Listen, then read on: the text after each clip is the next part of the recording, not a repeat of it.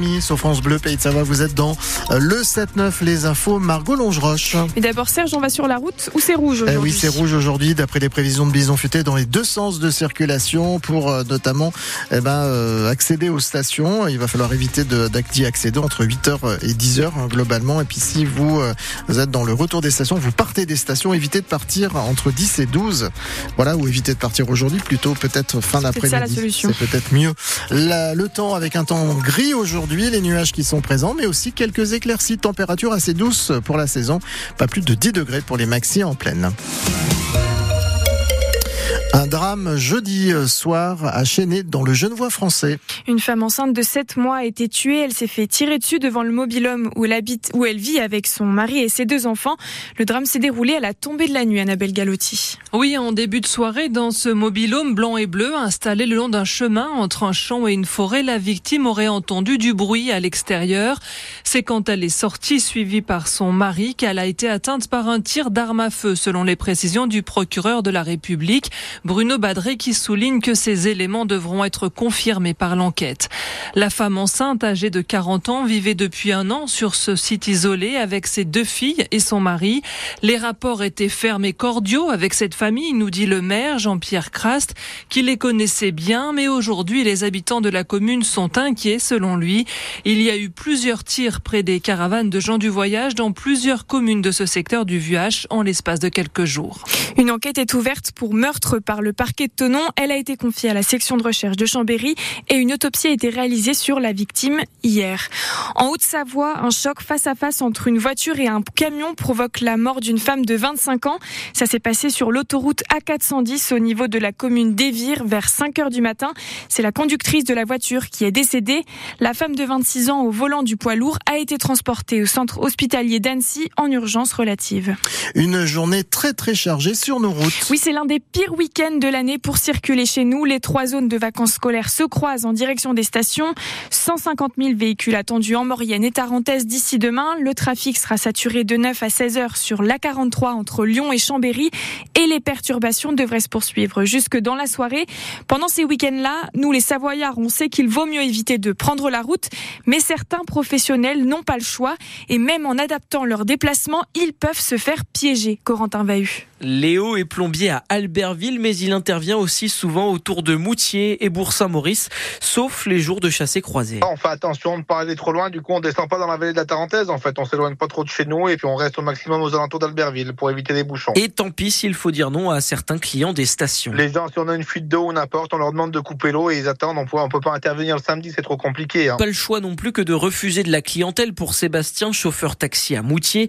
Il effectue une majorité de ses courses entre la Suisse et les stations de Tarentaise. Val Thorens, Genève, aéroport, c'est 2h30 quand ça roule bien. Et le samedi, ça peut monter à 4h, 5h, 6h en fonction des bouchons. En clair, ça ne fait qu'un seul aller-retour sur une journée et ça, ce n'est plus assez rentable. Et on se pose la question pour certains taxis de travailler du dimanche jusqu'au vendredi soir et puis d'abandonner le samedi pour certains. Une solution que tout le monde ne peut pas adopter. Yael gère une équipe d'aide-soignantes à domicile à M-la-Plagne. On est dans le soin. On peut pas se permettre de tout bouleverser euh, à cause des embouteillages. Le personnel passe beaucoup de temps sur la route. On prévient nos patients que parfois l'horaire ne sera pas maintenu de la même façon. Et ça donne souvent des journées à rallonge pendant l'hiver, une période difficile physiquement et mentalement pour tous ces professionnels. Dispositif route spécial aujourd'hui sur France Bleu Pays de Savoie. On fait des points précis en direct tout au long de la matinale. Sur la route, au péage de Chambéry-Nord, vous verrez sûrement des infirmières libérales. Elles vont distribuer des tracts à l'appel du collectif national des infirmiers libéraux en colère. La profession réclame une revalorisation de son travail. Depuis une semaine, les actions se multiplient dans la région. Bonne nouvelle, en Chartreuse, la RD 1006 va être partiellement rouverte en alternat à partir de ce mardi 27 février 17h. Elle est fermée depuis fin novembre après des éboulements à la sortie du tunnel des échelles échelle vous avez les détails des conditions pour prendre cette route sur francebleu.fr. Un salon de l'agriculture sous tension. Plusieurs dizaines d'agriculteurs ont campé cette nuit devant les portes du Parc des Expos à Paris avant son ouverture à 9h. Un comité d'accueil pour le président Emmanuel Macron. Hier, il a dû renoncer à son grand débat sur l'agriculture. L'annonce de l'invitation du collectif écologiste des soulèvements de la terre n'est pas passée. Arnaud Rousseau, président de la FNSEA et Véronique Le Floch, la présidente de la coordination rurales ont quand même accepté de rencontrer le chef de l'État avant l'ouverture du salon. C'est le jour de match pour la team Chambé. Nos handballeurs se déplacent ce soir à Saint-Raphaël, un duel qui s'annonce haletant entre deux prétendants aux quatre premières places du classement. Chambéry compte pour l'instant un point d'avance sur son adversaire, mais ça ne sera pas facile de s'imposer. Ça fait bientôt cinq ans que les Savoyards n'ont pas gagné à Saint-Raphaël. L'entraîneur Éric Maté le sait bien, il compte sur son équipe pour mettre fin à cette mauvaise série. On sait que c'est très dur effectivement d'aller gagner là-bas, mais je pense qu'on en a les armes en tous les cas. Faut rester serein pendant une heure parce qu'il y a une espèce d'excitation euh, ambiante qui nous fait des fois perdre le fil du match et, à nous de rester serein euh, sur la longueur du match. On sait que à chaque fois c'est un défi euh, bien particulier. ce match suffit à lui-même pour réunir tous nos aspects positifs et toute notre hargne pour essayer de remporter ce match-là. On n'a pas gagné en championnat, mais on avait aussi perdu en, coupe chez eux. Toujours difficile les matchs contre eux, c'est vrai. En 2019, c'était en plus un, match très particulier. On sortait de la Coupe de France euh, je crois qu'on s'était même pas entraîné. C'est peut-être ça la clé, il faut peut-être pas s'entraîner.